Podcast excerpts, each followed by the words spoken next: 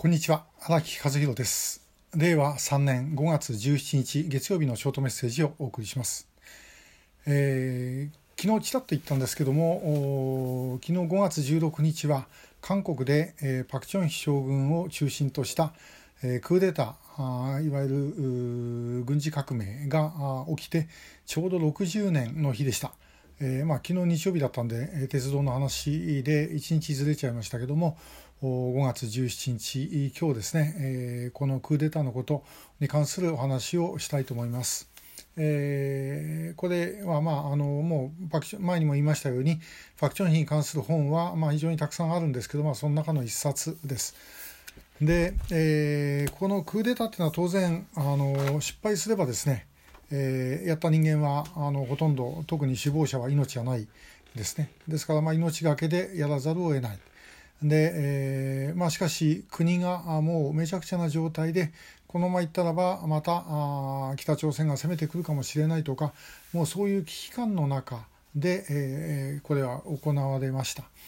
でえー、まあパク・チョンヒはその後1972年にですね憲法改正やった時にこれを維新という言い方をしたんですね、えー、明治維新の維新と同じですで、えー、日本語の維新から取ったんですけどもこの維新はですね実は明治維新ではなくて、えー、これはあのちょっと爆笑品が言ったということを文章とかそういうものはあの発言は見てないんですが、まあ、私は確実にこれは昭和維新の方だというふうに思いました。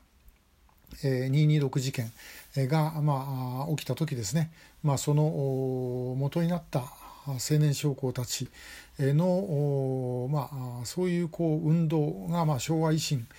というふうに言われていたわけです。で、えー、なんでそうなのかっていうと、まあ、明治維新っていうのは本当にあの開国なんですけどねもうそういうわけではない。でしかしもう国の中が乱れてで、えー、いつ、まあ、その安全保障上の危機が起きるかもしれないでそこでもう軍人が立ち上がるしかないというふうに言って立ち上がった、まあ、226事件というのはまあそういうことなんですけども、まあ、それが良かったかどうかというのはちょっとまた全然別の話になります。えー、結果的にはあの226事件というのはあまあそのやった将校たちの思い、えー、と逆の方向になる、まあ、そういうことはよくあることです、えー、だったと。で、えーまあ、昭和天皇も直ちに、まあ、これをですね討伐せよという指示を出していたわけです。えーまあ、そういう一部始終を青年の時代に爆笑費は見てました。で,、えーまあ、ですからどういうふうにやれば成成功できるのかと。でこれは例えばあの、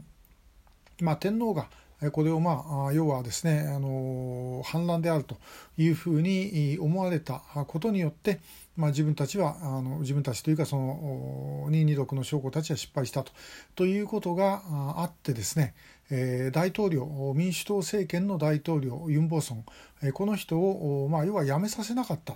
です。え、政権は変えてるんですけども大統領をそのままにしたというのはおそらく、え、そのイメージがあったからだろうと思いますそうでなければもう全部取り替えてしまって、え、まあ、大統領もなしにしていたんでしょうけども政権の正当性を保つためには、え権威を残しておくべきだということがあったんだろうと思います。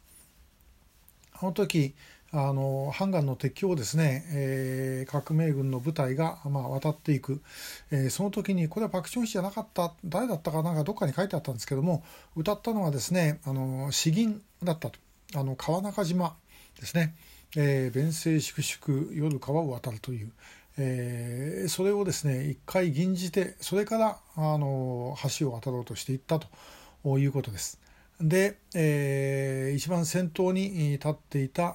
人たちの人の誰かの言葉だったと思います。えー、人間は弾を避けることはできない。弾が人間を避けるんだということですね。まあ、本当にあの時この事件を起こした将校は、えー、パク・チョンヒが、まあ、40過ぎ、えー、それ以外の、まあ、パク・チョンヒの後輩たち、はみんなあの30代、半ば過ぎぐらいですね、そんな感じでした。でそういう人たちがやったことが結果的には今の韓国を作っているというふうに言えるだろうと思います。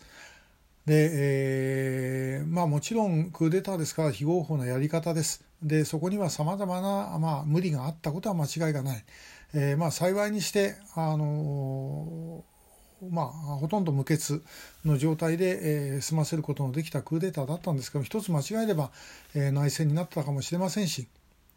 まあ、何が起きてたか分かりません、えー、ある意味運は良かったということは言えるんですけどもそれでもともかくまあ、そういうことをやった無理をやった結果がですね、えー、その後の韓国の高度成長につながったあるいは安全保障上のですね、えー、安定につながったということだったんだろうと思います。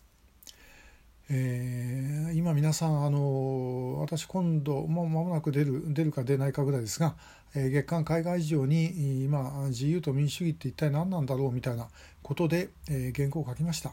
あのクーデターはけしからん私は別にそのクーデターがいいと言ってるわけでもないし、えー、日本でクーデターができるとも思ってません。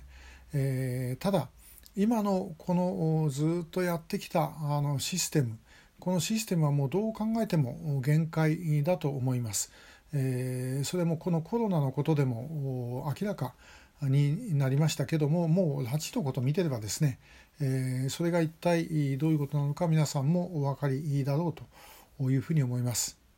で、えー、この状態をいつまでもやっぱり続けるわけにはいきません。でもし本当の意味で自由と民主主義を守ろうというふうに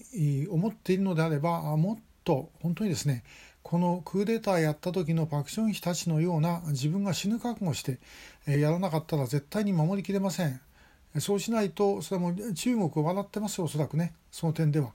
あの自分たちはこれだけ厳しくあのチベットだウイグルだあるいは南モンゴルだという人権弾圧をやってるけどもそしてまあ国民もですね、えー、もうものすごく監視して締め付けてるけどそのおかげでコロナは収束できたんじゃないかと、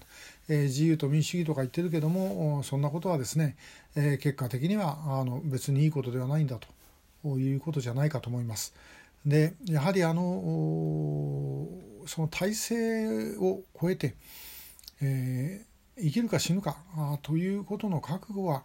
やっぱり必要なのではないだろうかと思います。えー、この60年前のですねクーデターのことを考えると私はあのそこをどうしてもですね自分たちに突きつけられるという感じがあのしている次第です。えー、もし機会があったら、まあ、あのパク・チョンヒについてはいろんな人がいろんな本を書いてますので、えー、日本語でもたくさんあります。えー、ぜひ一つ読んでいただければ幸いです、えー。今日もありがとうございました。